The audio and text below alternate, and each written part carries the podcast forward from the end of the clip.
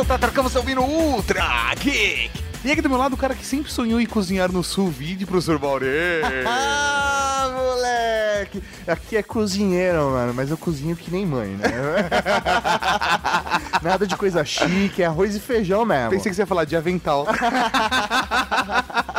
Temos o prazer de gravar esse programa com esse chefe, Julian Mercier. Boa noite, boa tarde, olá, Ou bom dia, né? ou bom dia, depende da que hora que você está escutando esse podcast, né? Eu sou o Julian, eu sou aqui para falar um pouquinho de gastronomia e espero que vocês vão gostar. Agora vamos tentar ensinar umas coisas para esses dois moleques. né? genial, genial. Imagina que da hora ter o Julian pegando os pratos que a gente já faz do dia a dia, dando uma sofisticada, assim. porra. Ou, ou- ou ensinando a gente a fazer certo ele.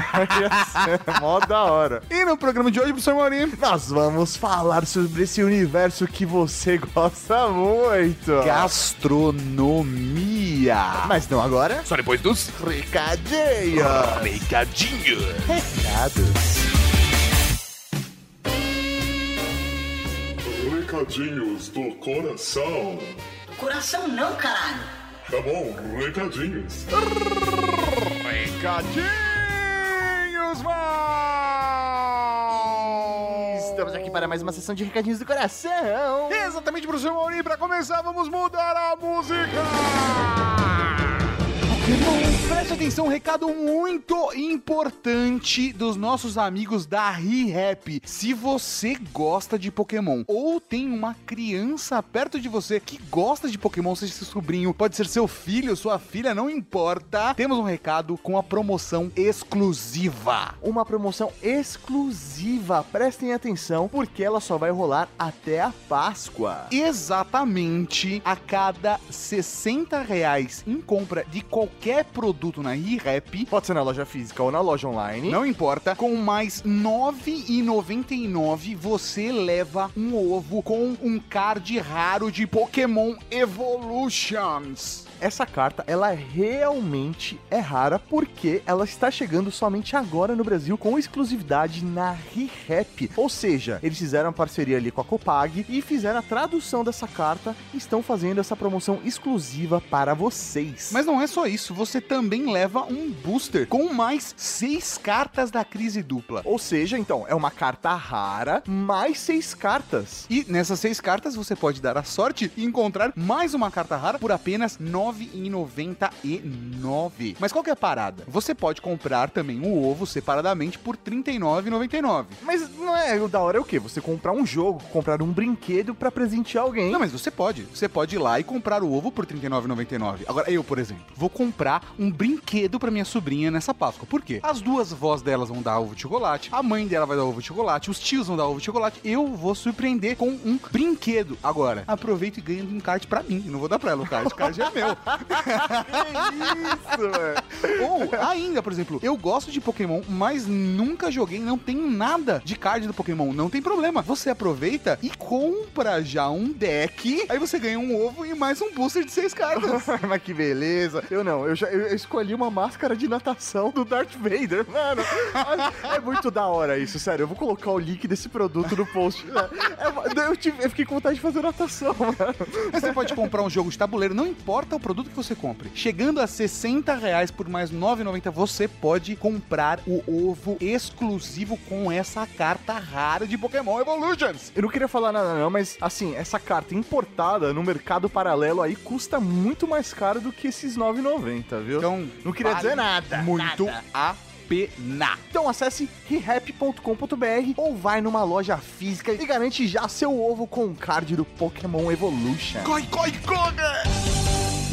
Aproveitando, professor Maurício, recadinhos para falar do nosso canal do YouTube, o canal que mais cresce da Rede Geek. Olha que beleza! Então acesse youtube.com barra Geek, se inscreve lá, já clica na sinetinha também para ser notificado e acompanhe nossos vídeos. Por exemplo, essa semana nós teremos vídeos que nós gravamos lá no Asus Onboard, lá no navio que a Asus convidou a gente para um evento. Exatamente. Saiu na sexta-feira já o primeiro Com o André. com o André Martins falando Que é da como cavalaria. exatamente como que é um Asus On Saiu também um review maroto do Peugeot 2008 Allure. E essa semana ainda vai sair, junto com esse Ultra Geek, o Snap, com o Julian dando dicas de restaurante. Onde um chefe come, Mauri? Um chefe de cozinha. Onde ele vai jantar? Quando ele tá de folga, ele quer sair pra comer, quer ser Exatamente. E, velho, onde ele vai comer? Esse cara tem muito mais critério do que a gente, por exemplo. Com certeza. Então, são ótimas dicas. Vale dar uma olhada no nosso canal. Sem contar que essa semana tem mais vídeos do onboard, tem futurologia. A gente não para. Por isso que o canal não para de crescer. Ó! Então corre lá, se inscreve e aproveita e aperta a sereteia. Isso tá, que tem agora, que tem agora, que tem agora? Agora tem podcast, podcast, podcast.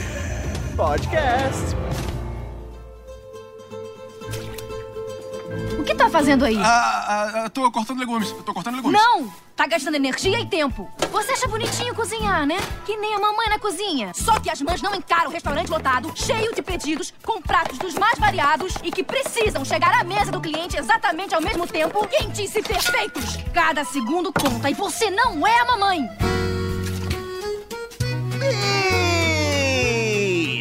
Beleza! Estamos aqui hoje para falar de gastronomia, mas de verdade, né? Nada de amadores. Agora a gente tá falando com profissionais. Agora é, nível, é cara. de verdade, porque a gente chegou a gravar um programa onde a gente falou, né, sobre nos tornarmos chefe de cozinha, as vantagens de cozinharmos e tudo mais, com a presença dos lindos do Papo de Gordo, né? A gente fez o Ultra Geek 253 Mestres da Cozinha, onde a gente falava das nossas peripécias culinárias amadorísticas. Ah, isso aí, mas pega aquilo e joga tudo fora, porque agora, velho, bagulho ficou Shit got sério. serious. Vamos falar com um chefe de verdade. Sim, senhoras e senhores, vamos desvendar o universo da gastronomia. E aí, Julião, por, por onde a gente começa? É pelo começo, né? O que, que você acha? Começar qual- pelo começo. Qual é o começo? O- Onde parou de ser, sei lá, o cara fazendo uma- um rango pra virar gastronomia? Então, gastronomia é um termo, primeiro, que é o estudo, né, da- dos costumes culinários, né? Então, isso que, que a, palavra gastronomia significa. Então, tem gastronomia desde a época pré-histórica, né? O cara que tava caçando urso, e, aliás, na época, né, não, não era uma caça muito justa. né? Imagina, três caras contra um mamute, é, É bem, é bem difícil. tinha que ter muito fome, né? Enfim, mas tem, tem tudo isso. Mas vamos combinar que realmente começou lá na época medieval, né? Não sei se te lembram aqueles filmes Casteiro, Robin Hood, essas coisas. Sim. O teu amigo. Kevin Costner, né? Ah, sim. Kevin Costner. Então aquele banquete com as avestruz recheadas e aqueles peixes e tudo e tudo, O cara né? pra rechear um avestruz, né, velho? Ah, ah, Haja tempero, cara. Haja tempero, mas você viu do tamanho de um ovo já? Não, já, já, já ajuda, né? Um pernil de, de mamutes. Enfim, isso a gente vai chamar de cuisine bourgeoise. Era uma comida, nessa época, incrível como parece, hum, não tinha prato. As pessoas botavam todos os pratos no meio do, do- da, da mesa, né? E aí comia direto da, da- da- daquele recipiente. O cara Comia já, arrancava um pernil, arrancava uma, uma pata de, de não sei o que, pegava um pouquinho de coisa. Depois que chegou até uns buracos na mesa, né? Onde que o cara botava comida pra ele, né? E, e realmente usava uma tigela só pra sopa, só pros líquidos. Caramba. E, e- e o garfo ainda foi mais pra frente, foi lá na Renaissance, Renaissance Aham, sim. que o garfo apareceu na, na, na mesa das pessoas. Então, vamos dizer que tem esse momento né, da cuisine bourgeoise, que era uma comida muito como Rústica. dizer, rústica, né? E, e por causa dos reis chega, é uma coisa que nós franceses não gostamos, mas que a França virou o que ela é de comida, porque o rei da França casou com uma italiana que trouxe a cozinheira dela pra Itália. Ah. Ou seja- Vocês são obrigados a assumir isso. É isso? Não, a, gente, a gente não assume isso. Que nem falar que a Argentina é melhor que o Brasil no futebol, a gente não fala. Eu não, eu não manjo nada de futebol, nem me ofendo, cara. Tentei, tentei.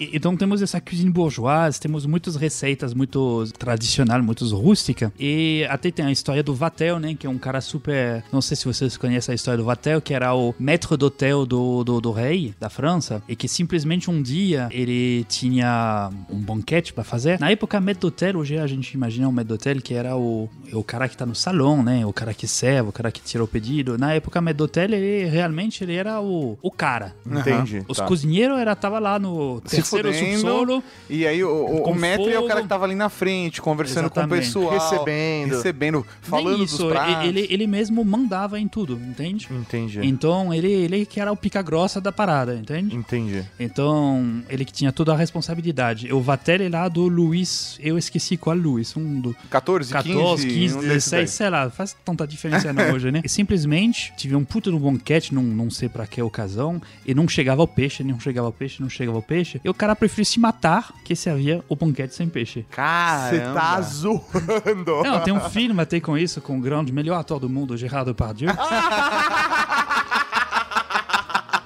Aonde ele se mata, porque o peixe chegou duas horas depois dele se matar. Tiver um pouquinho atraso, né? Não sei Nossa quê. senhora. Ah, ele morreu à toa, mas tudo bem. Enfim, nesse momento que a culinária francesa começa a se construir, entende? Mas o, o importante de lembrar é que nessa época, 1700, 1800, o cozinheiro, ele é um cara do... atrás, né? Do, Backstage. do backstage, isso Entendi. mesmo. Ninguém sabe O que importa ele é a comida. o que importa é a comida e o que importa é o serviço, tem muita coisa no salão. Aí a comida começa a se refinar na França, né? especialmente em Paris, né? Porque afinal Paris é a capital do mundo. E Não, é, mas assim, é, durante muito tempo, Paris foi considerada a capital cultural do mundo mesmo, né? É, Mas não é mais? Infelizmente não. É que é a moca? É a boca, velho. A, a Moca é a capital dos blogueiros e do podcaster, velho. Enfim. E aí, então, tudo começa a se refinar, aparecem os primeiros restaurantes, né? Que, que é uma coisa, Maxims, essas coisas, né? Aparece os primeiros livros de cozinha, né? Aparece o Taiwan, aparece todas essas pessoas que, que a gente poderia falar sobre eles. E a comida se refina. Nesse momento, ainda a pessoa chave é o maître d'hôtel. Então, vamos dizer que o cozinheiro se fode lá atrás, ele que tá num calor, fogão a carvão ou a madeira. Então, imagina o calor, não tem ar-condicionado. E o bonitão lá de terno na frente, uh, uh, uh, vou cortar a viola. Vou lá e... Uh, Entendi. entende?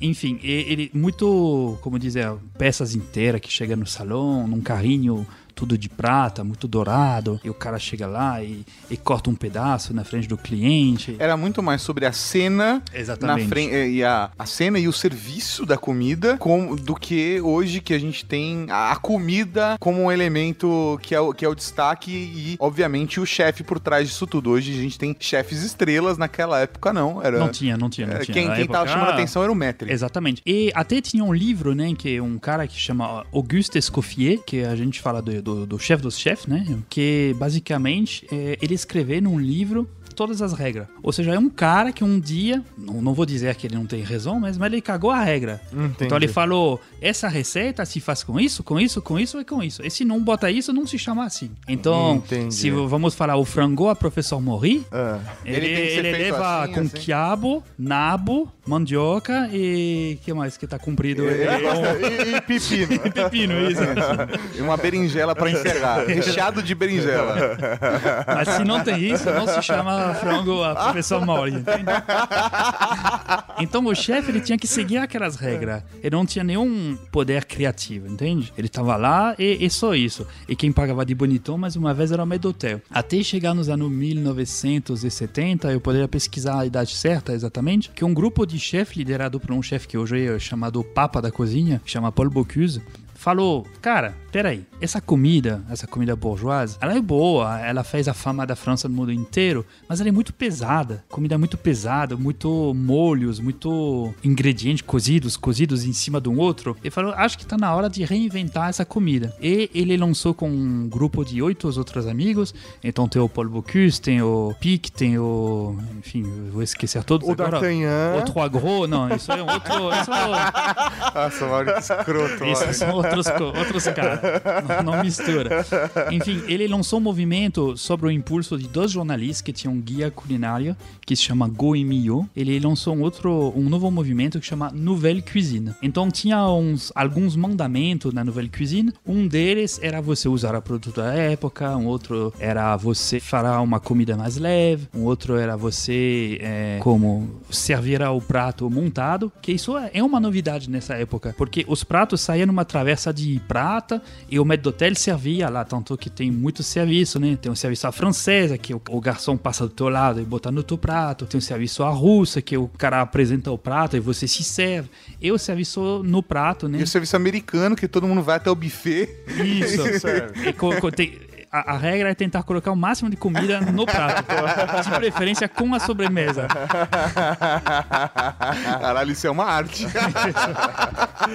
Mas enfim, esses caras começaram a mudar o rumo da gastronomia. E eles começaram a criar novas receitas, é, usar produtos locais. E tudo isso nos anos 70, né? Então foi uma puta de uma revolução. Nossa, então é recente isso. É muito recente, é muito recente. É um pouquinho mais velho que você. Só.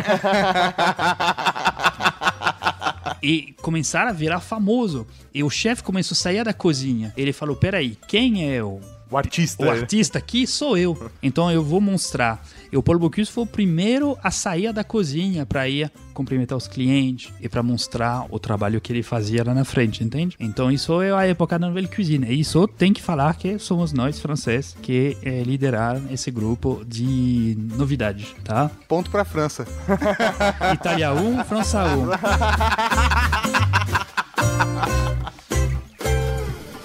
Que é isso aí? Mantenha seu fogão sem bagunça. Quando chegarem os pedidos, o que acontece? A bagunça só atrasa. A comida não sai, os pedidos se acumulam. É um desastre. Eu vou ajudar você a lembrar disso. Deixe o fogão sem bagunça, ou eu te dou uma surra! Ah, olha as mangas. Parece que vomitou. Mantenha as mãos coladas ao corpo. Assim, olha aqui. Sempre volte a esta posição. Somos ágeis, trabalhamos com facas afiadas, então cola os braços junto ao corpo. Assim não se corta nem se queima e suas mangas ficam limpas. A marca de um chefe é avental sujo e mangas limpas. A gente já chegou na Nouvelle Cuisine, mas é, eu acho que fazer um comparativo com a bourgeoise é, é muito mais próximo a bourgeoise de uma comida italiana, aquele pratão, como você falou, da cozinheira italiana que foi pra França, bolava aqueles pratos que eram gigantes, com muito serviço, que até era pesado, e aí a comida ela foi se sofisticando. Acho que dá pra entender até essa lógica de as pessoas reclamarem por que a comida francesa, é aquela comida que você vai pagar muito e vai comer pouco. Mas acho que as pessoas não têm a ideia de que quando você vai numa, num restaurante que tem essa lógica de Nouvelle Cuisine, é de você sentar e ter uma série de pratos que você vai ter desde a entrada, você tem o prato principal, tem um caminho a se seguir que você dá pra sair satisfeito de um restaurante francês, né? Exatamente, Ni- ninguém sai com fome, né? Mas, obviamente, né, na época da Nouvelle Cuisine, tive esses chefes que eu te falei que lideraram o, o movimento e tive uns que se aproveitaram, né? Tanto que as pessoas falavam que a Nouvelle Cuisine francesa era pegar um mirtilho e cortar no quatro, em quatro. né? É, enfim, mas to- todos os movimentos eh, cu- culinários têm seus excessos. A gente vai ver os próximos também, e os próximos também têm seus excessos, entende? Mas foi um movimento importante porque foi o momento que o chefe saiu da cozinha, que isso é o mais importante para nós, pelo menos chefe, né? Foi um Entendi. momento muito importante. Porque passa a ter uma valorização do mercado, né? Você Sim. não é simplesmente um cozinheiro. Exatamente. Não, as pessoas vão atrás do que você faz. Exatamente, as pessoas vão. Tanto que, para você ter uma ideia, temos, obviamente, a Bíblia, né? Vamos dizer, do, do- dos restaurantes, chama o Guia Michelin, não sei se você já ouviu falar, que dá Sim. os 1, 2, 3 estrelas por restaurante. E a classificação é da forma seguinte: é uma estrela, se você tá passando por perto, vale a pena pe- parar, Hum, tá? entendi. Duas estrelas, vale o detorno, o, o detorno, né? Sim, o você vai- desvio, perdão. Você tá na Vale des- estrada, faz o retorno porque vale a pena. é, vale, vale desviar da sua viagem. E a terceira estrela vale a viagem. Entende? Vale você viajar para ir lá. Exatamente. E- porque Michelin é um guia Michelin que é um Michelin é o pneu, né? É o pneu mesmo. Então, no começo era um guia pra pra saber onde o caminhoneiro podia trocar o pneu, poderia parar pra comer. E começou com essas coisas de estrela, que hoje é um guia no mundo inteiro que dera todas essas coisas. Três estrelas Michelin não tem nada mais que um chefe sonha na vida. tá? Entendi, que Não sei legal. qual que é o sonho de um blogueiro, mas de um chefe é três estrelas Michelin. É ser rico. Esse é rico. Então, estranhamente, três estrelas Michelin significa que mais você ganha estrela, mais você é pobre. Mas é, é- é engraçado isso. A gente tem al- alguns restaurantes no Brasil que estão no guia Michelin, mas que não tem estrelas Michelin. Tem, tem, tem, A gente tem. tem, é, acho que uma estrela Michelin, a gente tem. Tem, ah, tem é, um e tem dois. É, Tem, tem duas tem estrelas dois, Michelin tem só um restaurante que tem duas estrelas Michelin hoje no Brasil, que é o Dom do Alex Atala, Ah, né? do Atala. Tá? É o único restaurante que tem 10 estrelas Michelin, mas também um guia tem dois anos. É do- tá na segunda edição. Então é um país muito novo. É uma. uma- Ah, porque tem um, é um guia local, então. Não... é um guia local, é São Paulo, Rio de Janeiro, não é nem Brasil inteiro. Ah, entendi. Eu achei que eles faziam uma curadoria mundial, então. Não, não, tinha não, um não. livro- O guia, o guia tá no mundo inteiro. Ele começou na França, tem Sim. país e tudo, e tem umas edições. Mas no Brasil ele só começou há dois anos atrás. O Arturito também tem uma estrela Michelin, o Esquina Mocotó também tem uma estrela Michelin, sim, não é? sim. Você fez pesquisa, né? Não, não, eu, eu- eu realmente eu gosto de comer. Então, é, A verdade é que não é que a gente não ganha dinheiro, é que eu gasto tudo com comida. Entendi. Entendi. Pensava que você gastava em espada Jedi.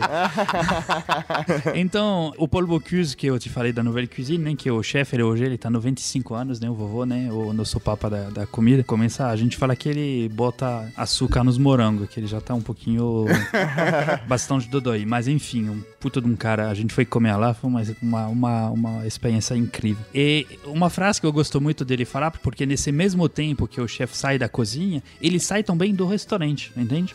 O que significa? Ele viaja, né? Ele vai mostrar a comida dele, vai fazer jantar lá no Japão, nos Estados Unidos, na Inglaterra, na Itália, em qualquer lugar. Não, na Itália não, mas é, em qualquer lugar ele, ele, ele- ele vai fazer. E tanto que uma vez uma jornalista que tinha 20 e poucos anos, né? Com todos o orgulho de, um- de uma jornalista jovem que tem, falou: Mas peraí, senhor Bocuse, deixa, deixa eu entender uma coisa. Quem cozinha na sua cozinha quando o senhor está no Japão. Porque a gente foi- tá, tá viajando a França inteira para comer no teu restaurante. Mas e você tá lá no Japão, quem cozinha? Ele respondeu, com a sabedoria do, do, do cara, né? Minha filha. Exatamente as mesmas pessoas que, que cozinha quando eu estou aqui. Porque ele, o chefe, ele não Ele é literalmente vai cozinhar aquilo que você tá comendo. Ele, ele cria o prato, ele cria a experiência, ele acompanha E todo cria o processo. padrão para que o prato, o prato saia sempre igual, né? Exatamente, a ideia é essa, mas a ideia é dele. Mas imagina se a gente tem que fazer 90 pratos. O chefe não faz tudo isso, né? O chefe ele tá aqui para mudar aquele cubinho de tomate que a gente botou de um milímetro e falar, "Ah, agora tá certo. Ah. Porque antes não tava certo, agora aquele muda de um milímetro. Entrou tá certo. agora, tá Entende? certo, entendi. Enfim, esse movimento da Nouvelle Cuisine fez, botou a comida francesa no, no, no topo do pódio e no segundo lugar, no terceiro lugar também, não tinha mais ninguém, sim, sinceramente. Na Europa, a França sempre foi uma comida muito, muito requintada, né, a francesa. Até que ela ficou tão boa, tão famosa, que quando você é o melhor, o que, que você faz? Você começa a parar de pesquisar, de coisa, você já Vai se se, se acomoda, se acomoda, isso. O que aconteceu? Os espanhóis olharam os franceses, falaram, peraí, os caras têm produto, a gente tem produto. Os caras têm cozinheiro bom, a gente tem cozinheiro bom. Os caras fizeram uma revolução, a gente vai fazer a nossa. A Nova Cuisine, ela serviu como referência e ela começou a ser reproduzida no mundo inteiro. Exatamente. Então você tinha chefe brasileiro que faz comida brasileira, mas com técnicas de novela cuisine. Acho que isso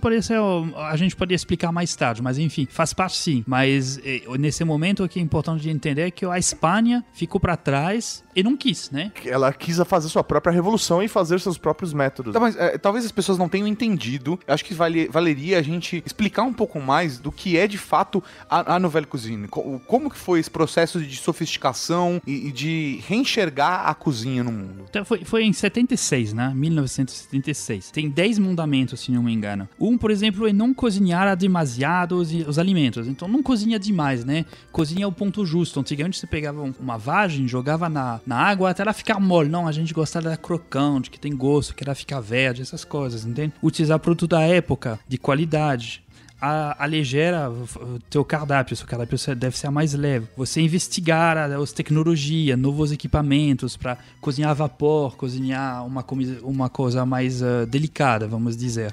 Entende? Evita as marinadas, evita o fazandagem. Fazandagem é uma técnica de caça. O que, que significa? Rapidinho. Você vai caçar, você pá, um- bate um, passa, um pássaro, né? fazão. Um fazão, exatamente, fazão da gente de fazão. E aí você pendura ele pelos pescoços na tua câmara fria e você só come ele quando ele cair no chão. Ou seja, Você deixa ele apodrecer ali. exatamente. Então, mas tem um gosto que, sinceramente, fazer um 3, 4, 5 dias é uma coisa, mas fazer duas semanas que te cair no chão. E por isso, aliás, que os Tem muito molho, tem muito tempero. Exatamente, muito molho, muito tempero. E, e isso, pô, o fazão. Que é isso mesmo, de aligerar a cozinha. Exatamente. De você não, não fazer na- na- nada assim. O cardápio ele rápido, ele, ele se molda, ele, ele ganha velocidade, né? Aí, a, a comida francesa comi- conhecida por três molhos, né? Um molho de carne com tomate, um molho branco. E tudo era a base desses molhos. Todos os molhos do, do mundo, do, da, do Escoffier, era um molho branco com ado- a- adicionar isso, isso, É, isso, é assim que eu trabalho. É basicamente eu faço bechamel e aí eu vou trabalhando em cima do Então, bechamel. então você não é nouvelle cuisine. Você é bourgeoise. Você é um burguês. Puta, faz muito sentido. Aí o mandamento é você não ignora a dietética. O- Os chefes começaram a se preocupar, saber se o, o prato fazia bem pro, pro comensal. Ah. Entende? E, e Não é você- só o sabor, é o que ele causa. Exatamente. E o último de mandamento é você seria inventivo. Você tenta fazer uma coisa diferente, que é um dos mandamentos mais importantes se você pensar bem, já que antes todo mundo seguia o, a regra do Escoffier. Entende? Faz sentido? Sim, Não, faz total muito sentido. Aí dá pra você entender bastante quando você vai é, num restaurante um pouco mais sofisticado que tem todas as características, né? Exatamente. E aí, pra eu fazer parte dessa técnica, eu tenho que estudar pra fazer isso? Ou não, a partir do momento que eu sigo essas regras, eu tenho essa metodologia, eu já posso me considerar um adepto a, a esse... Nouvelle cuisine. a esse É o movimento. é, se você quer tocar heavy metal, você toca heavy metal. Se você quer tocar blues, você toca blues. É da mesma coisa. É a mesma coisa, eu não preciso fazer um curso Não, numa não, escola não. XYZ. Você sabe as regras. Ou sei lá, ah, não, só se você Não, não usar champanhe que foi feito lá. Você na- pode tocar heavy champanhe. metal muito bem e você pode tocar heavy metal muito mal. Sim. Tem Metallica e tem Scorpion, né? Muito bom. Ele não disse qual é bom. Aí você tava, desculpa eu te interromper, mas você tava falando dos espanhóis, né? É, você me interrompe mesmo. Mas tudo bem. Eu acho que foi importante esse, essa parentese. Então, os espanhóis, eles chegaram e falaram: peraí, os franceses, na verdade, eles falaram: mira, os franceses. e, e- e eles falaram: vamos, vamos olhar. Mas o que é legal é que a Revolução Espanhola partiu de um francês. Sério? Como, como é que é? Tem um traidor aí, é isso? Não, não um traidor. A gente gosta de falar que a gente inspirou os espanhóis. Então tem um, um dia tem um, um científico, né, chamado Hervétis, é, científico francês, ele é um químico do alimento. Então ele não é cozinheiro, é um químico. Então ele começou a escrever livro sobre, sabe aquelas regras da, da vovó? Não, peraí que você tem que mexer nesse, no sentido horário, senão a maionese vai cair. Aí ele, ele começou a pensar, falou, peraí, a gente vai testar tudo isso e a gente vai ter a certeza. Vai fazer uma análise científica sobre os processos de cozinha. Exatamente. Ele começou com isso e depois ele começou a di- dissecar a comida. Por que, que uma maionese, ela é. Quando você mistura óleo com uma gema de ovo, vira duro e que se mistura com outra coisa, não vira duro. Então ele começou a olhar essas coisas de emulsificante, de gelatinizante, de espessante, essas coisas, né? Ele começou a fazer um trabalho com um chefe francês que se chama Pierre Gagnier, mas que nunca aplicou isso no restaurante, que só ajuda porque eles eram eles eram amigos, e começou a divulgar esse trabalho dele. E os espanhóis pegaram o bonde e foram atrás. E aí que nasceu a comida molecular. Olha só. Entende? Então. Que, que bombou nos anos 90, Nossa, principalmente. bombou. E, e- e, tipo, o, o papa da comida molecular chama Ferran Adrià. É um catalão, um, cara genial, que tem cara meio de científico maluco misturado com um cozinheiro, né? E, e que inventou todas essas coisas. Aí chegou o, prato que é- sai com fumaça, chega... A sobremesa que é gasosa, você só aspira a Isso. sobremesa. Tem umas paradas muito malucas Isso, dessas. a azeitona líquida, que é um prato maravilhoso dele, que é feito com esferificação, que basicamente você pega um qualquer líquido, você mistura ele com cálcio, né, um, um tipo muito específico de cálcio, e quando você joga ele num banho de é, alginate, que é a partir de uma alga, ele gelifica instantaneamente. Então você consegue fazer um líquido dentro de uma cápsula. Então você bota ele na tua boca, ele Ela explode na tua boca. Nossa, Nossa, que, que da hora. Então ele isso. pegou suco de azeitona, ele moldurou ele numa forma de uma azeitona verde e fez esse prato que hoje está copiado, copiado no mundo inteiro, né? Sensacional. Vamos falar um parênteses, um minuto sobre a cópia. Sim. Todo mundo fala, poxa, eu inventei, o cara me cópia. E a gente sempre fala na cozinha, começa a se preocupar quando pessoas param de te copiar. É.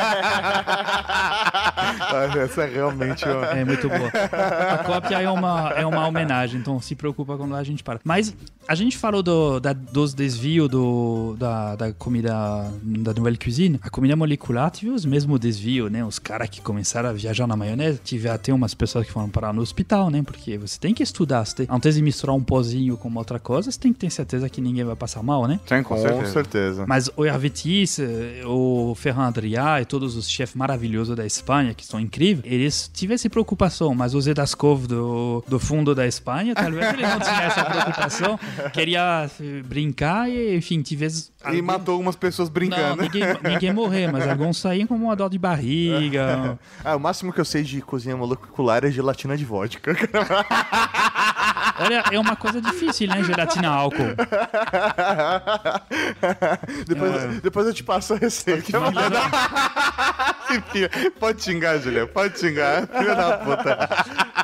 Mas, enfim, por exemplo, uma gelatina no mundo inteiro, a gente, te- quando você é criança, quando você estuda na escola de, de gastronomia, a gente explica que uma gelatina ela é gelatinosa no estado frio e que se esquenta ela vira líquida. Eu, Ferran Adriere, consegui fazer uma gelatina quente, usando outra gelatinizante. A gelatina, você sabe onde que ela vem, né? Ou não? É do. Da do- alga. é- é- não, eu ia falar que é Não, do, do, do joelho. boi. É, do, do boi.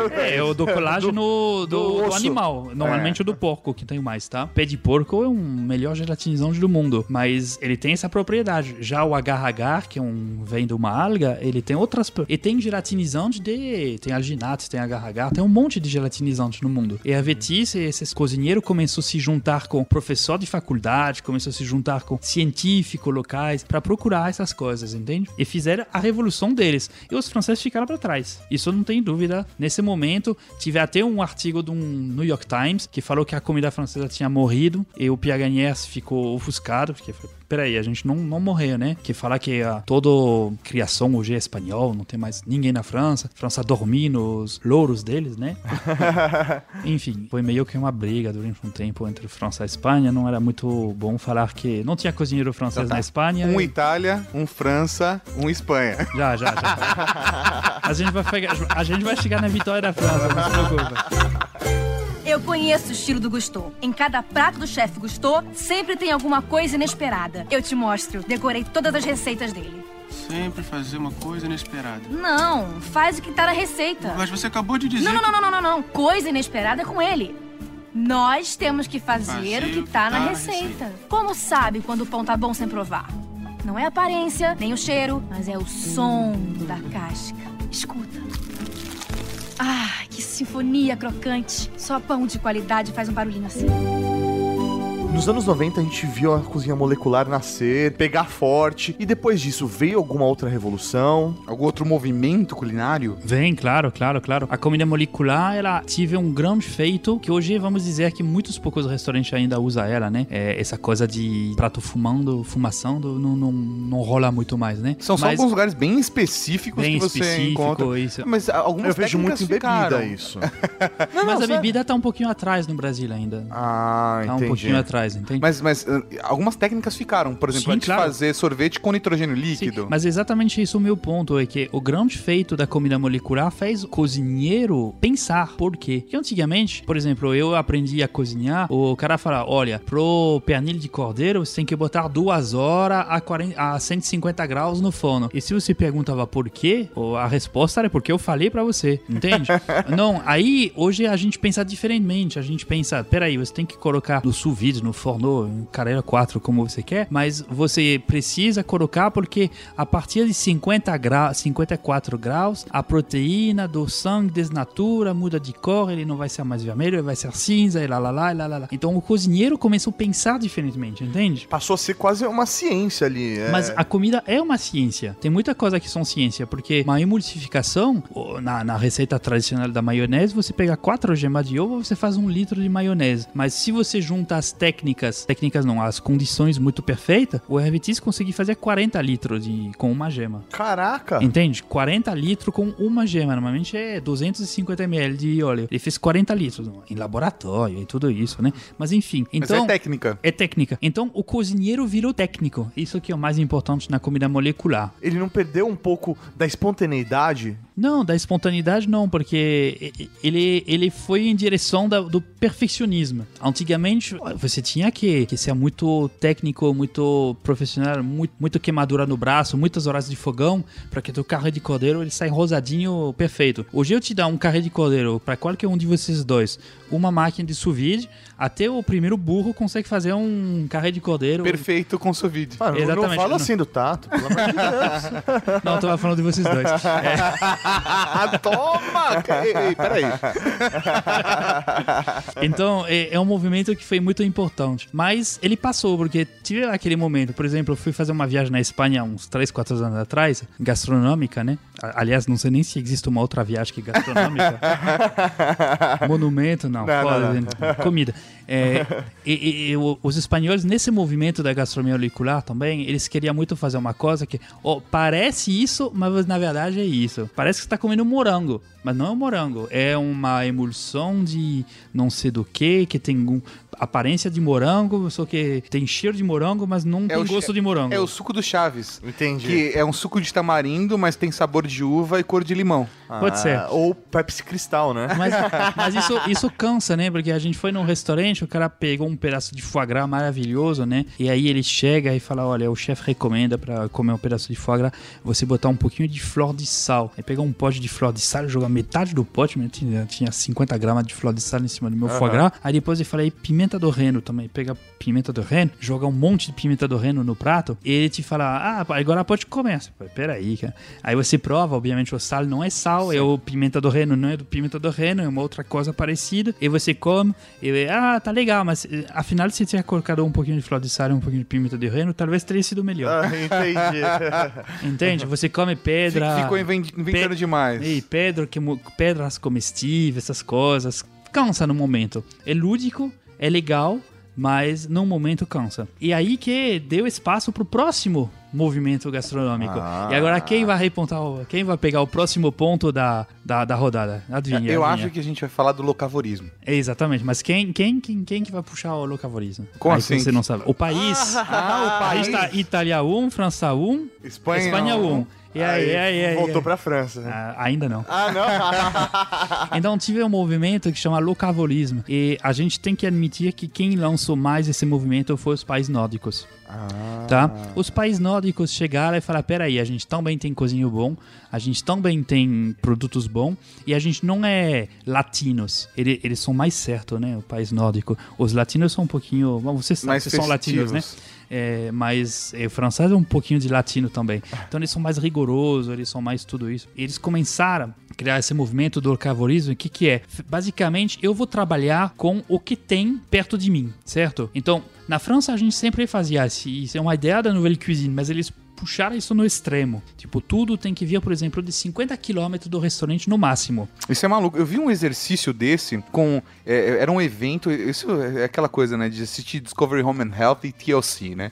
É, era um exercício, eles chamaram tipo, 20 chefes do mundo inteiro. Dentro eles estava também o Alex Atala lá, que obviamente era o único que eu conhecia, porque eu não acompanho tanto esse universo. Mas basicamente eles pegavam a galera, colocavam é, eles num hotel, eles vão fazer uma série de pratos por uma comissão julgadora, uma parada dessa, e eles abriam a porta e os caras tinham que caminhar dois quilômetros a pé e pegar assim. Eles estavam no Japão, se não me engano, e eles pegavam musgo, eles pegavam cogumelos, eles pegavam flores. É um evento que se chama Cookie Troll. Cookie Troll, cozinhar ele cru. Mas... É, é, é, é maluco Eles isso daí, fizeram uma cara. na Finlândia e uma no Japão. E aí agora é um evento que perdeu um pouquinho do, Da do- força. do- do- da força. Mas dele. era, era mega desafiador de você pegar ingredientes ali. Você comprava e também pegava a, a volta. O cara tava, sei lá, andando na estrada, ele pegava um cogumelo e aí ele criava uma sobremesa com aquilo. E parava o carro, tirava o fuzil, passava um, um, um viadinho por perto. E, e por que, que o, o foi, foi legal? Porque imagina você tá em Copenhague, puta de uma cidade linda, não sei se você já fora, mas metade do ano só tem neve lá, não tem mais nada, não cresce nada. Os caras pensaram: peraí, se eu uso tudo que eu tenho a 50 quilômetros, significa que eu no inverno não vou ter tomate, não vou ter ervilha, não vou ter coisa, não vou ter folhas. E se eu não me preparo no verão, conserva, fazer fermentados, fazer coisas, eu não vou ter nada para comer no inverno. Então, toda essa onda de fermentado que você tá vendo hoje, de tudo que você, você, você- você passa na sua frente, os caras fermentam. Vem de lá, entende? Porque os caras lá tem um restaurante um maluco, maluco, realmente o nome dele é maluco, que chama Magnus Nilsson, em Faviken. Ele tem um restaurante que tá aberto três dias por semana. Tem que trocar jantar. três vezes esse áudio, porque o nome do cara, a pronúncia ainda do Juliano, eu, eu, eu não tenho ideia o que ele disse. Magnus Nilsson. Magnus Nilsson. É que ele E o falou- restaurante chama Faviken. Ah, ele, que você falou tudo isso muito rápido, parecia que o áudio tava ao contrário. Enfim, e o cara, basicamente, ele, ele puxa o locavorismo lá no meio da Suécia, né? Ao máximo. E durante o verão ele colhe, ele guarda na areia para poder usar no inverno, faz conserva, faz vinagre, faz coisas, faz. Não usar, por exemplo, azeite de oliva, porque não tem oliva, né? Na Suécia. E é um movimento muito legal isso também, certo? Então, a Suécia, os países nórdicos, vamos. Afinal, né? Na Suécia tem 2 milhões de pessoas, na Dinamarca deve ter 3, então É vamos aí. considerar país nórdico um ponto, tá? Beleza, Um beleza. um ponto Para pros todos vikings. eles juntos. É os vikings, boa. Os vikings, isso. Tem Thor e Ibrahimovic lá, só. É a única coisa que... E em paralelo a gente tem um outro movimento também. Exatamente. Em paralelo, eu falei um pouquinho rápido do Guia Michelin, né? O Guia Michelin, que é a corrida atrás das estrelas, né? É o, o chefe tri-estrelado, que é o sonho de qualquer pessoa. Então, De qualquer pessoa. É. de qualquer... Do universo de gastronomia. Não, é qualquer pessoa que presta, ou seja, qualquer pessoa que da corrida, né? Só pra lembrar que até hoje, né, o país que tem mais estrelas Michelin no mundo é a França. Obrigado. Ah, tá bom. O prêmio Michelin foi inventado aonde? Na França. Mas, incrível que parece, até três anos atrás era o Japão. Era mesmo? Era o Japão. Então a gente tinha que fazer um lobby e tudo. tá tudo resolvido. Tudo resolvido agora. A gente resolveu. Muito bom. E no mesmo tempo, o guia Michelin, ele exige muita coisa do restaurante. É um custo muito alto. É um custo muito alto quando você ganha a terceira estrela Michelin, porque você tem que manter. Por quê? Porque você não quer perder. Ganhar uma estrela é muito legal. É uma propaganda incrível. Pessoas chegam no mundo inteiro pro teu restaurante. Perder ela é pior, porque Entendi. você é o cara que perdeu a terceira estrela Michelin. O que, que você fez de errado, né? E tem poucos restaurantes que sobrevivem à perda da terceira estrela Michelin. É mesmo? Muitos poucos. É, isso é verdade. É melhor ficar no segundo do que ganhar É melhor a terceira ficar e no perder. segundo e que, e que, que fica. É que nem o time de futebol que sobe na primeira divisão e cai no ano seguinte. Ele investir e desce de novo, entende? Então, tem muitos chefes que começaram a falar: peraí, cara, foda-se o Michelin. Eu não vou investir em talher eh, de prata, em copo de cristais. Tem uma adega que tem 200 mil euros de vinho parado, de vinho parado na minha adega, de ter 200 garçom. Eu vou fazer uma comida boa, vou um serviço mais tranquilo, um ambiente mais despojado. Eu vou fazer o que eu quero co- cozinhar. E lançar o movimento da bistronomia. Ah, os bistrôs. Mas o bistrô é um restaurante, o bistrô, o verdadeiro bistrô francês, é um restaurante onde que tem a família que trabalha, normalmente num lugar pequeno, e serve comida. A bistronomia, vamos dizer, eu não uso, eu não gosto de usar essa palavra, mas seria o bistrô gourmet, Entendi, mas entendi. sem Ele pega a sofisticação da nouvelle cuisine, as técnicas da molecular, mas de um o jeito... locavorismo. O locavorismo. O locavorismo, ele, ele junta essas, todas essas ideias, mas de um jeito assim, sem frescura. E, e- e são os chefes que eh, alguns outros chefes três estrelas chamam da Fuck You Generation. é, são os tatuados, chega Ah. tatuado, cabelo diferente. Já entendi já não, tá não botar, falando. não botar doma, botar uma camisa branca. Entendi. E fuma, e tem brinco, enfim. E eles começaram a cozinhar uma comida diferente.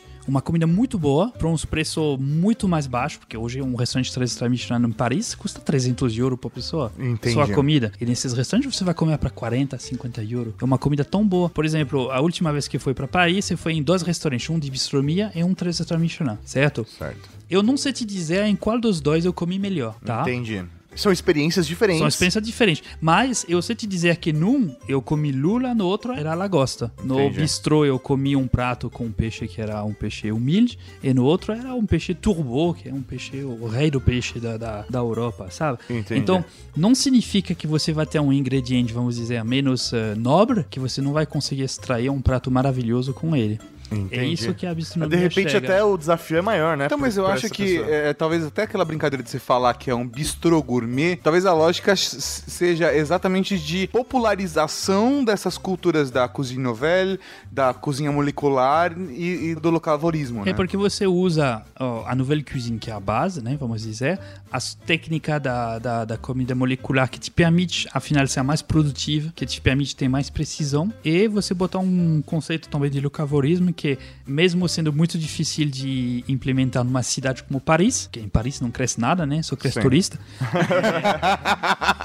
é, Essa foi uma das melhores piadas do programa.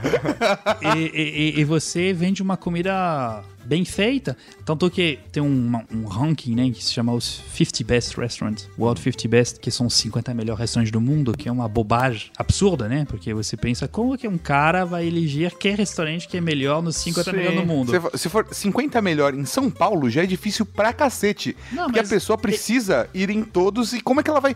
Que, que- que características ela vai usar coisa, comparar, né? É objetivo.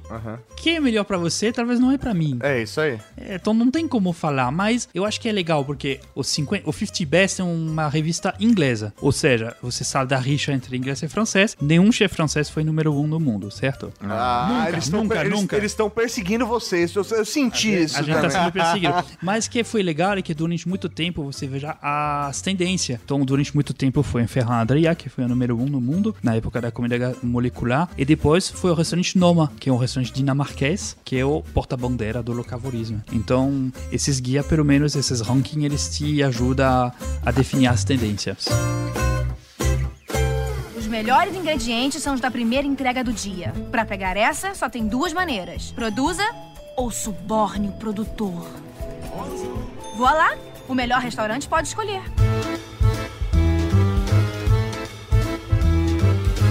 Mas e o Brasil? Onde o Brasil entra dentro desses movimentos? Ele tem o seu próprio movimento ou não? Ele sempre usa os movimentos globais pra se adaptar? Como que é o Brasil na gastronomia? Olha, o Bra- o Brasil é um país novo na gastronomia, né? Eu não sei, eu tô aqui há só oito anos, mas...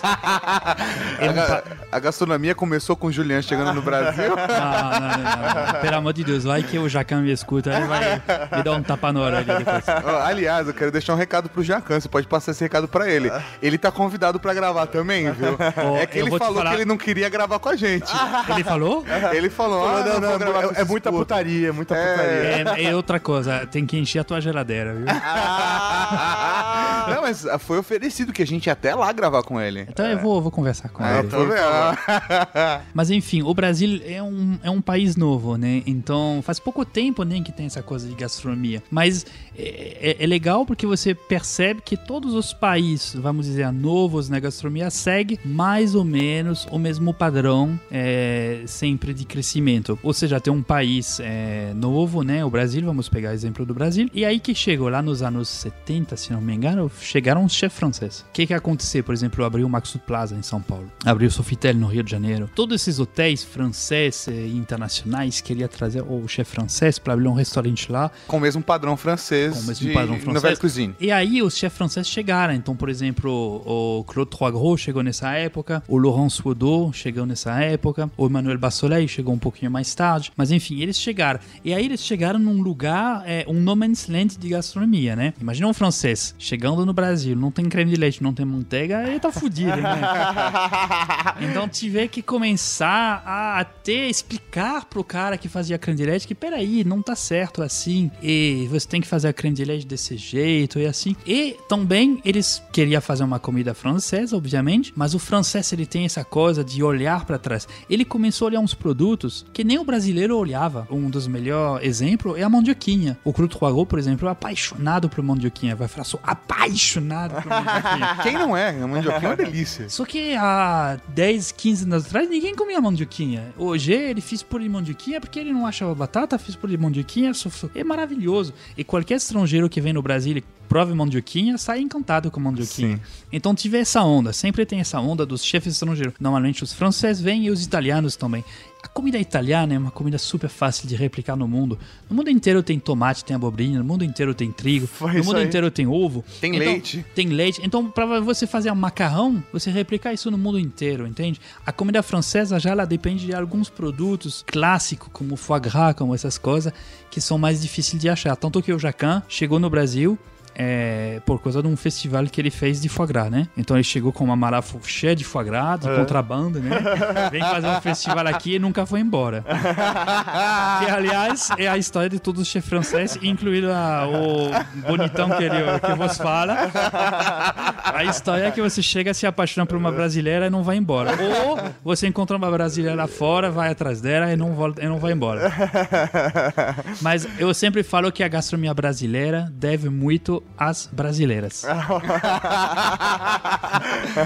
Olha só, Tá? cara. A gente tem com esses chefes estrangeiros que estão lá no Brasil, estão trabalhando, e o que, que eles fazem? Eles começam a pegar uns cozinhos brasileiros e começam a treinar eles, certo? Sim, pra fazer E parte da mesmo, equipe. Exatamente. E nesse mesmo tempo, tem uns chefes brasileiros que vão lá fora, que falam, peraí, eu quero ser cozinheiro, ou quero fumar droga, ou qualquer coisa. e vão lá, ou quero ser é, músico de punk, Quem, quem tá nesse caso se reconhece. Se a carapuça serve, né, Isso. caso. Então, e- eles vão lá fora e começam a trabalhar nesses restaurantes como ajudante de cozinha, como essas coisas. Trabalhar, trabalhar. E quando eles voltam, eles tragam com ele essas técnicas, essa rigor, essa coisa do restaurante europeu, né? Tanto os chefes que ficaram aqui, tanto os que voltaram. E acho que no Brasil tudo começou com Claude e com Laurent, e depois a próxima geração é o Alex Atala. Então o Alex. Atala volta da Bélgica, volta da Itália, onde que ele aprendeu. Ele foi para pintar parede, ele voltou como cozinheiro, abre uns restaurantes, certo? Que ele abriu, se não me engano, quando ele voltou Filomena, foi chefe do Filomena, depois da mesa, depois 73, não sei em que ordem foi. Ele começa a fazer uma comida francesa. Até o belo dia que ele encontra um francês, Jacan, que fala pra ele, não é mentira, ele fala isso no chef's table dele, que fala o Jacan com toda aquela delicadeza dele, isso, toda Aquele aquela dele- jeitão. isso, a delicadeza dele, ele fala: Alex, você é um idiota.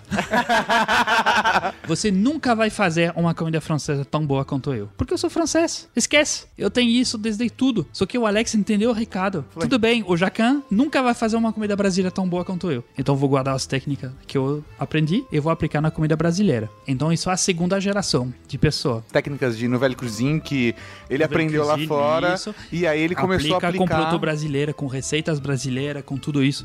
E Tanto fazer que- novas experiências, porque são Exatamente. novos ingredientes, Então- são novas possibilidades Tanto, também. tanto que o Alex trabalhava com foie gras, com trufa, e um belo dia ele falou: Eu tava aqui no Brasil, ele falou: parou, parei, vou, vou usar agora produto brasileiro, vou fazer uma comida brasileira. E foi nesse momento que ele despancou internacionalmente. Porque aí ele trouxe a cultura e trouxe a raiz e aí faz algo diferente, né? Exatamente. E aí, essa é a segunda geração. O Alex, ele vai ser o seu Bocuse aqui na França. Não tem como negar isso. Aqui no Brasil. Aqui no Brasil, desculpa. desculpa, aqui no Brasil. o tá Alex- morando aqui há tanto tempo que já troca, né, O cara? Alex, o Alex é o Bocuse. Mas agora tá chegando a terceira geração. As pessoas que se formaram com Alex, ou com o Claude, ou com as outras pessoas, e que estão abrindo os restaurantes deles. Ah. Entende? Então tem uma terceira geração. E agora que a gastronomia despanca, entende? Realmente passa a ser um círculo gastronômico, porque Exatamente. existe toda uma estrutura formada, existe uma base, referências. Então, hoje, hoje tem uma cena gastronômica em São Paulo e no Rio, que são, mas eu gostaria de incluir também o Recife, porque todo mundo fala só de São Paulo e Rio, mas o Nordeste tem muita coisa. Tem Recife, que é uma, uma cidade incrível para se comer. Mas se você pegar só o guia Michelin hoje, pegar quem tem um extra Michelin, tem uns restaurantes maravilhosos. Se pegar o restaurante do Crotoy Gros em São, é no Rio, que hoje é liderado pelo filho dele, Tomás. Aí você pegar o Laçai do, do Rafa, você pegar o, o, o Alberto, que vai abrir daqui a pouco no Rio, Alberto Landgraf. Aqui tem o Tuju, tem o Mocotó, tem um monte de restaurantes, o Mani, né? Não sei se vocês conhecem tudo isso. Mas são incríveis, né? Incrível. Que faz comida brasileira, que estão usando produto brasileiro, que estão usando técnica brasileira, porque Começou a se desenvolver técnicas novas. mas não é nem cima. nova, porque desculpa falar, mas no mundo inteiro ninguém cozinha arroz tão bem quanto um brasileiro, cara. no mundo inteiro você pega, pega uma ferva, uma panela de água, joga arroz dentro e deixa cozinhar. Só no Brasil que você tem esse carinho do alho, do cebola, e fritar, refogar, e lá lá lá, e lá lá lá. Isso é uma técnica incrível do, do, do brasileiro. Então quem falar que não tem técnica no Brasil é um burro mesmo. Um ponto pro Brasil. A gente tá empatado.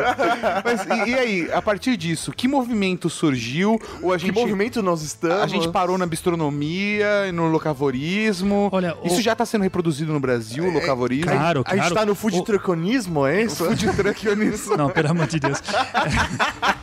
o locavorismo é, é uma coisa muito legal, certo? E, e- e o Alex me perdoa, mas ele tem um papel muito importante na gastronomia porque ele divulgou a gastronomia brasileira. Mas é muito difícil divulgar a gastronomia brasileira, porque hoje você vai no restaurante do Alex, tem produto do sul do Brasil, do norte do Brasil, do oeste, do leste. Mas se você pensar bem, se você bota a distância no papel, você vai achar que, se você está na França e você pegar a mesma distância que São Paulo-Manaus, você já cruzou 50 países. Não, você já tá na Ásia. É muito difícil fazer uma gastronomia brasileira. É possível, o Alex está mostrando, mas é muito amplo, né? Eu sonho um dia um brasileiro fazer um restaurante paulistano. De Ah, verdade. o rela- restaurante, co- colocar lá um, um virada paulista de segunda-feira. Não, não sei. Mas, mas- De um, jeito, de um jeito mais sofisticado. Não, o viradinha talvez. paulista, é coisa linda de Deus. Mas, por exemplo, eu tenho um amigo que, que, que trabalha no, em Manaus, que tem um restaurante em Manaus, o Felipe, e que trabalha agora com produto do, da Amazônia mesmo, porque ele tá lá na Amazônia, né? Faz sentido você ir na Amazônia, você quer comer peixe da Amazônia. Agora, se você tá lá no litoral paulistano, você não vai querer comer pirarucu e Sim. pintado. Você vai querer comer peixe do, do mar que tá na sua frente. Com entende? certeza. E uma coisa, acho que é curiosa também, a, a gente tá vivendo, e a gente citou isso no Ultra Geek 253 do Mestres da Cozinha, onde a gente tem uma cultura hoje de consumir muito programa de culinária, canais de YouTube de culinária, cada vez mais aprendendo receitas novas, ou vendo gente cozinhando. Tem aquele filme do Favreau que é fantástico, o Chef. O Chef, né? Que é, então, assim, é, é divertido. A gente se diverte hoje vendo gente cozinhar. A gente colocou o chefe numa posição de destaque na nossa sociedade, eu acho. certeza. E isso chama a atenção das pessoas pra gastronomia. Tudo graças a Paul Bocuse. Então, e chamar a atenção disso Vai chamar a atenção disso. Mas chamar a atenção disso é fantástico, porque de fato a gente começa a desenvolver uma cultura gastronômica do Brasil, né? E é muito importante eh, tudo isso, mas o Brasil tá bem encaminhado, tá bem encaminhado. A prova é que o Guia Michelin chegou e quer se interessar. Não, obviamente, é comercial também, eles querem vender a guia, né? Mas eles não iriam num país que não tem nada para vender a guia. E desculpa, eu me sinto um pouquinho brasileiro hoje, mas quando você olha a gastronomia da América Latina hoje, você olha muito Peru, o México, Chile. o Chile, né? Mas o único que tem guia Michelin é o Brasil, tá? Entendi. Então ponto pro Brasil. Tá, tá, o Brasil tá ganhando de dois. Vai ganhar de Dois a um, lavada, um, de lavada. E me fala uma Ah, coisa. ele ele falou das mulheres brasileiras. Eu, eu quero três pontos aí pro Brasil. 3x0 me lembra Alguma coisa. alguma coisa. Mas vamos lá. E, e o próximo movimento? O que, que, que, que vem aí pela frente de culinária? Ok, o, o locavorismo, essa coisa da bistronomia, ainda é muito novo. Mas o Hervetis, ele tem uma filosofia que eu não sei ainda se eu consigo acreditar 100% nela, Se vai ser tendência mesmo? se vai ser a tendência, mas de, uma outra, de um outro lado, quando ele começou a falar de gastronomia, gastronomia molecular, todo mundo chamou ele de louco. Ele tem uma coisa agora que ele falou que é not a not. Nota, como se fosse nota-nota. Exatamente isso. Tinha um a programa no TV Mulher que chamava Nota Nota. Acho que não falava da mesma É, coisa. Mas enfim, ele fala o seguinte: ele fala, olha, o que que é uma cenoura? Uma cenoura é 80% de água, é uma textura, é um gosto, é um cheiro, é uma cor. Se eu consigo juntar a textura, a cor, o gosto e tudo junto, eu consigo recriar uma cenoura. Ele falou, hoje em dia, parte tudo de um pensamento ecológico, né, que a Terra não, a- não aguenta o crescimento e tudo, que vai ter que mudar a sua maneira de, de comer e todas essas coisas, né? Ele fala, se eu junto todas essas coisas, eu consigo recriar uma cenoura, certo? a ele- experiência de comer. É como se É assim, teletransporte da comida. É, é, eu, eu acho que a, a lógica seria mais ou menos uh, a, a, a lógica musical, né? Exatamente, É, o- por isso que o chama dó- nota notes. Porque o dó, por exemplo, quando você faz um acorde do dó, é a nota dó. Mas ele é a junção de várias outras notas. Quando você tá tocando um violão, um violão ou quando você tá fazendo um acorde no piano também. Ela é, é somatória de outras notas. Então, se você conseguir reproduzir cada uma dessas notas, Você você, um faz um dó. Então, em teoria, é exatamente isso. Eu consigo reproduzir a textura, o sabor, a cor, etc. E eu tenho uma cenoura. Só que vai um pouquinho mais longe. Que ele fala, se eu faço todo esse esforço para recriar uma cenoura, era mais fácil ir na- no, no, no mercado do lado e comprar uma cenoura. Com certeza. Então vamos inventar novas coisas, entende? Inventar novos sabores. Novo sabor, não é nem novo sabor, mas novas técnicas, novas experiências, novas coisas. Por exemplo, me cita vocês dois agora um alimento que está azul. Que é azul Gorgonzola. Não, gorgonzola não é azul, é verde. E branco, né? Um alimento azul. lá, Ameixa. é um, sei lá, um Mirtilho. Mirtilho. É, Mirtilho é roxo. é, Não tem. azul. É, É, muito verdade. difícil de achar um alimento azul. É uma cor que é muito mal representada na comida. Mas tem uns cores Geleia de mirtilho. é roxo. Anis. Anis? Onde que é azul anis? Eu não, sei, não. o o licor é. Ah, que tem corante dentro. Licor de anis é azul. É, tem corante dentro. Mas enfim, eu, é um movimento que, que ele tá pensando que de- em vez de usar, é, vamos dizer, é, suco de limão para dar uma acidez, usa o próprio ácido que tem dentro do limão. Ele consegue é, separar ele e usar esse ácido tártrico, por exemplo, o ácido cítrico, o ácido qualquer outro, que tem muitas ações diferentes no, no, no, no- próprio prato, entende? É isso um pouquinho. Ainda eu não sei bem, sinceramente, eu li muitos livros sobre isso, conversei com o Hervetis, fui encontrar ele lá no, no laboratório dele. Eu não sei ainda se vai pegar e como vai pegar, mas eu sei que ele tá afiando nisso. Mas você chegou a experimentar algum prato dele?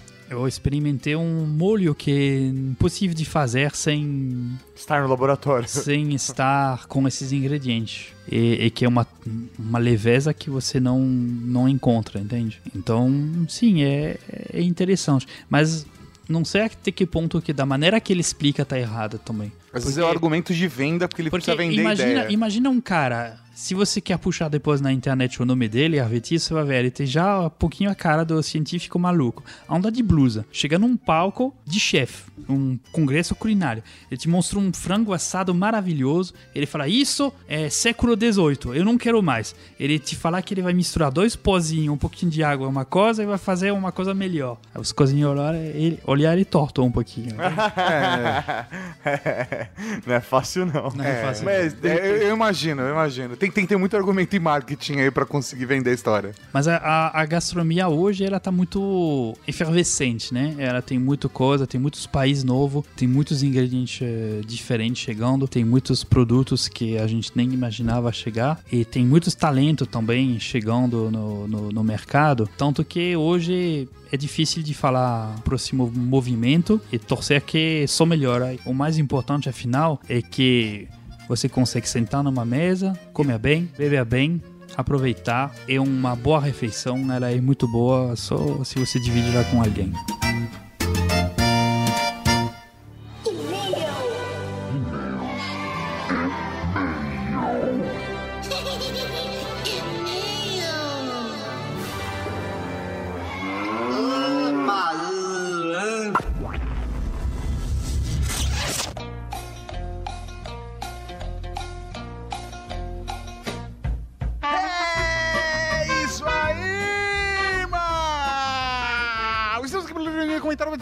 No Trag que Ah, que beleza, senhor Tatarkan. E como de praxe, pra começar, vamos explicar para a Cavalaria Geek como faz pra mandar um e-mail, um comentário, um momento Raul, um batismo ou até um spot pra gente. Existem diversas formas de você entrar em contato com a gente. Acho que a mais fácil é salvando o número 11 98765 6950 e mandar um WhatsApp, um áudio pra gente. É isso aí, através do WhatsApp você pode mandar uma mensagem de voz e é sempre importante você se identificar com o nome e a cidade de onde está falando. Exatamente. Você também pode deixar um comentário no post que você ouviu. Ou mandar um e-mail para ultrageek.redgeek.com.br e aí no assunto você coloca o que você está mandando neste e-mail. Pode ser comentário Ultra Geek e coloca lá o número do episódio, se você está pedindo um batismo ou se está enviando um spot para divulgar o seu podcast. Exatamente.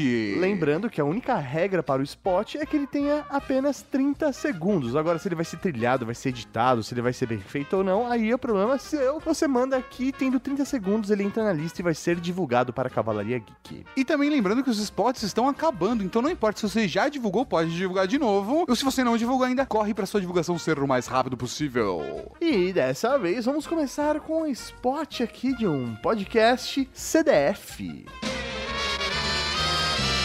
Você está procurando um podcast nerd? Mas, é, então você precisa conhecer o CDF. É, eu nunca ouvi, mas a minha filha ouviu e ela disse que é muito bom. E agora valendo um milhão de reais em barras de ouro, que vale mais que dinheiro, para você entrar em cdf.blog.br.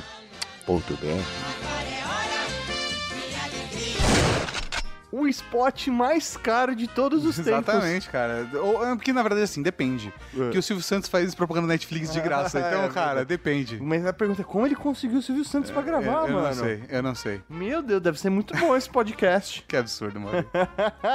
então acesse aí cdf.blog.br e prestigie esse podcast nerd. Apresentado pelo Silvio Santos. Essa é a minha expectativa.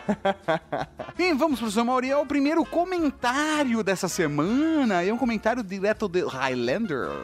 Direto de Highlander, parece que ele é um lugar, né? Mas vamos lá. Raul Cavalaria. Raul.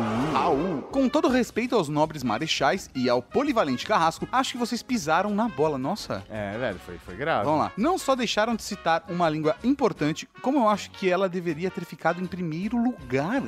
Como? Véi, velho, bagulho é Estou nervoso. com medo, Maurício. Vamos lá. Isso porque é a mais falada no mundo, faz parte da cultura geek e é falada até mesmo em Marte e fora do sistema solar. Solar. E talvez em um futuro distante, ou nem tanto, poderá ser a única língua falada no planeta Terra. Trata-se da língua nativa da Skynet, o binário. Nossa, o binário, É, velho.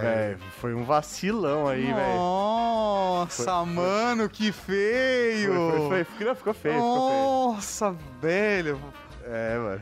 Ah, vamos lá. Tá, ficou PlayStation. chato, ficou chato. Ficou chato. Não me venha com essa história de que binário é um sistema de numeração. Se as máquinas conversam entre si usando binário, então é a língua delas e pronto. E quem duvida que converse com a Skynet sobre isso. Velho, ele tem razão nessa. Eu, Não, tem, não, tô- não dá nem eu odeio discutir. falar isso, mas Highlander, você tem razão. É, é. Então, um Raul pro Highlander da Cavalaria Geek. Um Raul, meu velho. Porra, desculpa, cara. O próximo é um comentário de Lucas Rigamonte. Rigmond. Raul Marechais. Raul. Raul. Gostei muito desse episódio e gostaria de fazer um pequeno acréscimo. Aqui no Brasil, na época da colonização, surgiu na região norte a língua Nhengatu. Nossa, Ingatu, nunca ouvi falar. também conhecida como a língua geral. Ó que louco isso. Essa língua foi desenvolvida pelos jesuítas quando na colonização, baseando-se nas línguas indígenas variantes do tupi. Essa língua foi desenvolvida pelos jesuítas quando na colonização, baseando-se nas línguas indígenas variantes do tupi. Como os jesuítas observaram que haviam várias línguas indígenas derivadas do tupi, eles criaram um tipo de língua geral com o fim de se comunicar e evangelizar os- as comunidades indígenas. Os portugueses e também negros utilizaram utilizaram-se bastante dessa língua principalmente para o comércio. Contudo, seu uso entrou em declínio ao fim do século XVIII. Hoje, essa língua ainda é utilizada por quase 40 mil falantes What? de diversas tribos indígenas no norte do Brasil. A cidade de São Gabriel da Cachoeira, no Amazonas, tem esta como uma das suas línguas oficiais, além do português. Caramba, que maluco! Eu nunca tinha. Isso é cavalaria aqui. Meu, é muito louco, muito da hora, né? Caralho, que da hora. Parabéns. Então, um Raul para Lucas Rigmond. Um Raul, meu velho. E o próximo do seu Mauri é uma mensagem de voz. Olha só. Sua chamada está sendo encaminhada para a caixa de mensagens e estará sujeita a cobrança após o sinal. Raul Marechais, aqui é o Leonardo Dias, o aço da Cavalaria Geek, falando diretamente de Campo Grande, Mato Grosso do Sul. Eu tô mandando essa mensagem para parabenizar vocês, porque foi uma sequência muito boa de quatro podcasts pra cá e por causa de vocês eu tô até procurando tarô, inclusive, para comprar, porque eu me interessei muito pela coisa, procurando sobre o assunto. E o podcast Direito Digital foi sensacional, esclareceu muitas coisas. O podcast de Sociedades Secretas foi muito interessante também. Muito legal descobrir que eu tô numa sociedade secreta do Ultra Geek. E o top 10 de línguas foi simplesmente muito bom. Gostei de todas as línguas, acho que eu não discordo de nenhuma. E é isso aí, eu só queria elogiar, parabenizar e marcar presença, já que eu não tenho estado ativo muito ultimamente. E é isso aí, é nóis! Olha que bela mensagem, velho. Raul, meu velho. Raul, o cara se identificou, falou de onde tá falando, quem é ele. Comentou os quatro últimos episódios. É impressionante. Foi, foi lindo, sério. Impressionante, Caiu mano. uma lágrima. Caiu, caiu duas lágrimas. Velho, foi muito bonito. Muito obrigado. Então, um Raul pro aço da Cavalaria Geek. Um Raul, meu velho. E assim, acho que a gente só pisou na bola com o binário, né? e o próximo do seu Maurinho é um e-mail. Não, não é um e-mail, não é um e-mail qualquer, porque ele é um batismo.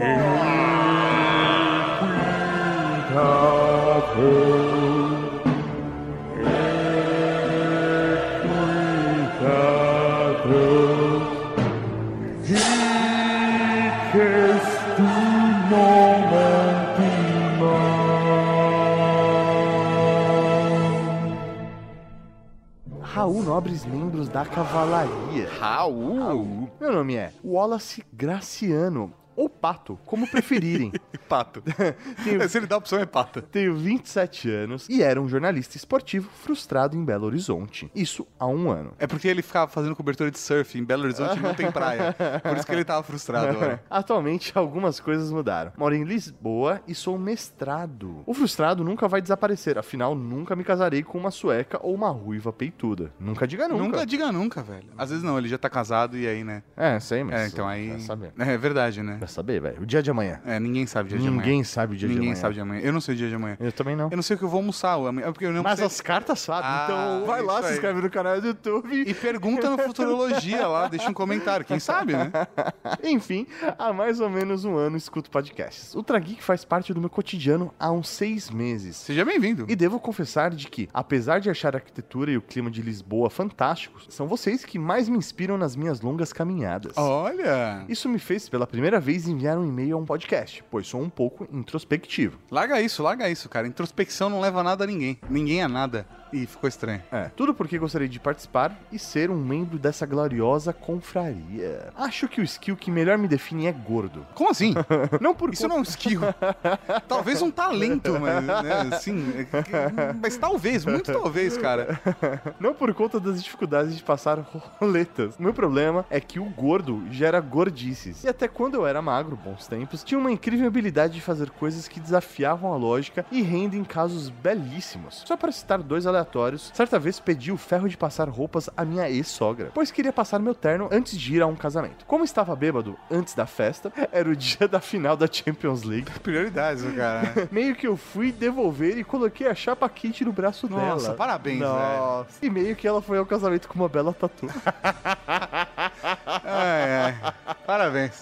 A outra ocorreu em Portugal. Eu estava em um festival de cerveja artesanais na belíssima Cascais. Havia apenas um banheiro masculino na festa. O problema é que, pelos meados da confraternização, eu fui urinar. Saudades da tropa de elite. Como assim? Porque eu não entendi essa Eu referência. também não, não peguei. Tá, tá bom, tá bom. Vai ver que em Portugal eles fizeram alguma tradução diferente. sei Ah, lá. pode ser. Eu deixei uma caneca de Mas eles 800 falam português, não tem porquê, Não, né? tudo bem, cara, mas foi dublado, entendeu? Ah, será? Isso ia Ah, ser cara. muito bizarro. É. Se em Portugal o filme em português tivesse sido redublado. Ah, cara, eu não duvido, porque tem gírias, né, velho? Não, mas cara, mas é, é, sei lá, um filme inglês você não vê ele dublado pros Estados Unidos e nem vice-versa. Lógico pra que. Inglaterra. Lógico, lógico. Dublado Ô, de... sim, o Mel Gibson no, no Mad Max tiveram que dublar ele. Não, mas é Estados porque, o- Unidos. é por- não, é porque ele era australiano, ele é australiano Sim. e ele era incompreensível, tipo o Schwarzenegger.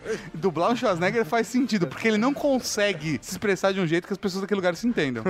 Mas vamos lá. Então ele contou que foi no banheiro, né? E ele deixou a caneca de 800 ml naqueles aparelhos de secar a mão. Aparentemente não deveria tentar apoiar ali, já que o objeto tinha pequenas curvas. Resultado, a caneca caiu, quebrou a pia e ele interditou o único banheiro do festival de cerveja. Nossa, velho, parabéns. Tive a cara de pau de sair do de fininho e ainda comprar outra caneca para levar de lembrança pro Brasil. Cara, isso não é gordice, isso é zica, é outra situação. Ele tem o toque da fada fudeu. né?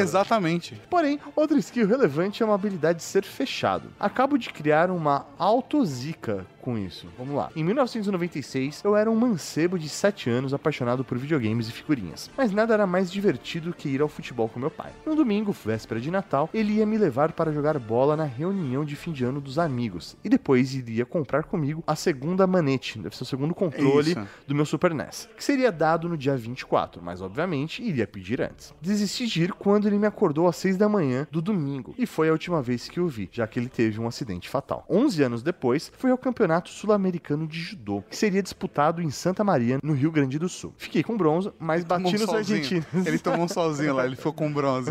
Isso. Nossa. Mas ele bateu nos argentinos, é o que vale. Minha mãe, então funcionária da TAM, me deu uma das passagens que ela tinha direito. A volta seria no dia Nossa, 17 eu tô de julho de 2007. E ela me colocou em um voo qualquer com prefixo 3054, que sairia da capital gaúcha às 17 horas. Salvo engano. Só que meus amigos compraram uma hora antes. Minha irmã, que trabalhava em uma das agências de viagem da companhia, optou por alterar esse voo dos meus amigos. Tudo por conta de uma escala que seria melhor que uma conexão. Faz sentido, né? Não, total sentido. Resultado, chego em Confins num caos danado e todos achando que nós tínhamos morrido no voo que acabara de cair. Nossa, velho. E nós lá curtindo uma corrida de carrinhos no aeroporto. Velho! Ah, então o cara tem sorte, né? Caramba. Porque mudaram o voo. né? É, ele é zica, mas só no. Sei lá, ele, ele é zica. Não Não bastante, no ano seguinte, tive a única batida séria da minha vida, quando dei PT em um carro por conta de uma aquaplanagem. Nossa, que merda. O carro ficou destruído do meu lado, mas meu único arranhão foi na perna, quando tive que sair pelo vidro quebrado, já que a porta emperrou. A tia da seguradora me perguntou se o motorista tinha morrido. E a única coisa que respondi em tom de filha da putagem é que tudo dependia se ela acreditava em conversas com espíritos. Que mancada. Muito que bom. mancada. Cara, o Wallace, ele, Ele é zica. ele tem uma história de vida tipo zica. Ele acha que é gordice, mas não é gordice, cara. Gordice são outras coisas. Isso que você tá falando, Wallace, é zica. Então, Wallace Graciano, ajoelhe-se. A partir de hoje, tu serás conhecido como o Howard o Pato da Cavalaria Geek!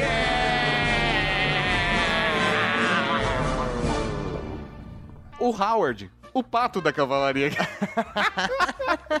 é, porque assim, Howard, o pato, ele é o zica dos personagens da Marvel, cara. Por quê? Vamos, vamos analisar. Todo mundo tá ganhando esse filme mó da hora, menos o Howard. O máximo que ele conseguiu foi uma participaçãozinha no Guardiões da Galáxia. No máximo. E o filme do George Lucas que não merece nem ser comentado aqui. É, que dá medo, dá vergonha. Então, assim, é a zica. E Por ele já é o pato. E ele já é o pato, então ele é o Howard, o pato da Cavalaria Geek. Então seja bem-vindo à Cavalaria Geek de Elite. Raul. Um Raul, velho. O próximo seu Mauri é um comentário de Steph Chesca da Cavalaria Geek. Raul Cavalaria. Raul. Estou cursando letras na faculdade e já aprendi um pouco sobre variação linguística. Então, acho que consigo explicar um pouco da questão do Esperanto. Primeiro, um disclaimer. Minha mãe teve algumas aulas de Esperanto no centro espírita que frequentamos, e lá foi dito a ela que essa é uma língua trazida pelos espíritos. Então tá, né? Fica aí a critério de cada um acreditar nessa afirmativa ou não. Agora sim, falando da questão da Só vamos torcer pra não ter sido um espírito de porco e contou isso pra elas. Que piada horrível, Mauri. A gente não sacaneia com a religião dos amiguinhos, Mauri. Não, velho, só uma Não, piada. não, vamos lá. Agora sim, falando da questão de variação, todas as línguas naturais variam. Tanto que as que nós temos hoje vieram de variações de outras línguas, como o latim e sânscrito. Com uma língua artificial, não seria diferente. Em algum momento, começam a surgir, por exemplo, variações devido a diferenças geográficas. Ou seja, um grupo de uma determinada região desenvolve uma variação dif- diferente da de outro grupo de outra região. Por isso mesmo, pelo que ouvi dizer, os esperantistas fazem reuniões mundiais de tempos em tempos para poder tentar padronizar a língua novamente. Mas é difícil, né? É, velho, é muito difícil, é muita gente. É O inglês complicado. conseguiu o que o Esperanto não conseguiu. Essa é a verdade, né, Mauri? Infelizmente, seria gostoso não fosse uma língua nativa, É, na mas... verdade não, cara, porque existem variações dentro do próprio inglês. É, mas... Você entendeu? É, É, o isso. inglês asiático é bem difícil, inclusive. É, até inglês americano com australiano e. É, não, o australiano também é bem difícil. É, então existe variações mesmo assim. Espero ter contribuído um pouco com o conteúdo desse ótimo Top 10 Abraços e Raul. Um Raul, então, pra você, sua linda Chesca. Um Raul e um beijo, sua linda. E falando em Raul, Vamos para o Momento Raul!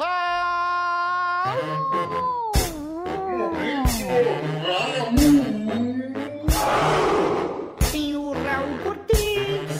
Raul Seixas, Raul Gazola, Raul Gil, Raul Júlia.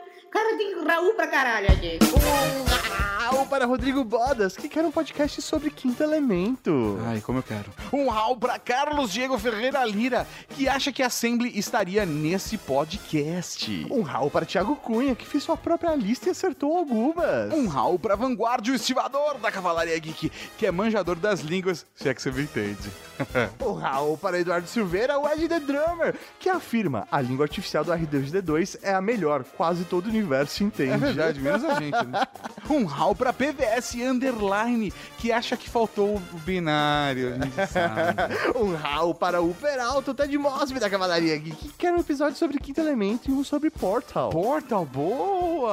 Um Raul pro Kevin Costner, o Mel Gibson da Cavalaria Geek, que deixou uma mensagem misteriosa. Um Raul para Rafael Underline Camarda, que continua usando os comentários para fazer jabá descarado do geekslab.com.br. Que sem vergonha, Mauri. E um Raul pra Clícia, que arrasou comentando nosso podcast e recomendou o filme Incubus, de 1965, onde todo mundo fala Esperanto. Em Gataca também acho que tem umas falas. A gente comentou isso no Trageek de Esperanto, né? Um Raul para Paulo César Pires, que divulgou o Esperanto.blog. blog. Um rau pra você que mandou e-mail, mandou comentário, mas não foi lido aqui. Um rau pra você que vai participar da promoção do Pokémon da ReHap. E um rau pra você que vai se inscrever no nosso canal do YouTube. Um rau pra você que vai doar sangue para o Miguel. E um rau pra você que vai agora se inscrever no nosso canal do YouTube. Esta é a Cavalaria Geek. E até semana que vem. Com mais um Ultra Geek. Aqui na Geek.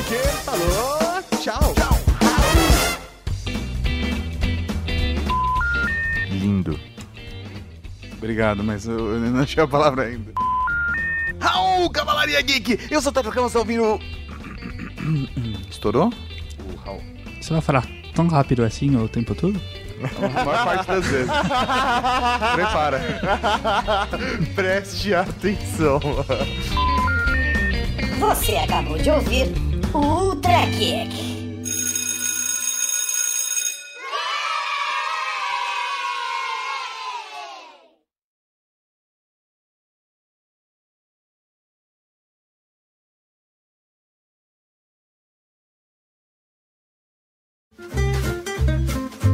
Eu acho que o mais legal é que, na verdade, é assim, né? Tem comida boa no mundo inteiro. O que acontece é que a França, ela criou métodos novos e isso tá aplicando no mundo inteiro. Mas conforme essas pessoas vão usando esses métodos novos e vão aprendendo essas novas técnicas, isso vai trazendo mais possibilidades pra gastronomia mundial. Então, isso vai criando novos movimentos locais e isso vai expandindo também. Exatamente, hoje tem cozinhas incríveis no. Bom, o Japão sempre foi um grande poder da gastronomia, né? Mas hoje tem cozinheiro incrível no Brasil, tem cozinheiro incrível na Índia, tem restaurante incrível no- nos países nórdicos. Até na Inglaterra, ninguém achava que nem inglês sabia comer ou, ou cozinhar. E tem uns cozinheiros incríveis na Inglaterra. Nos Estados Unidos, país Estados do Unidos, hambúrguer, tem o Granta Casa, tem o Thomas Keller, tem uns cozinheiros maravilhosos.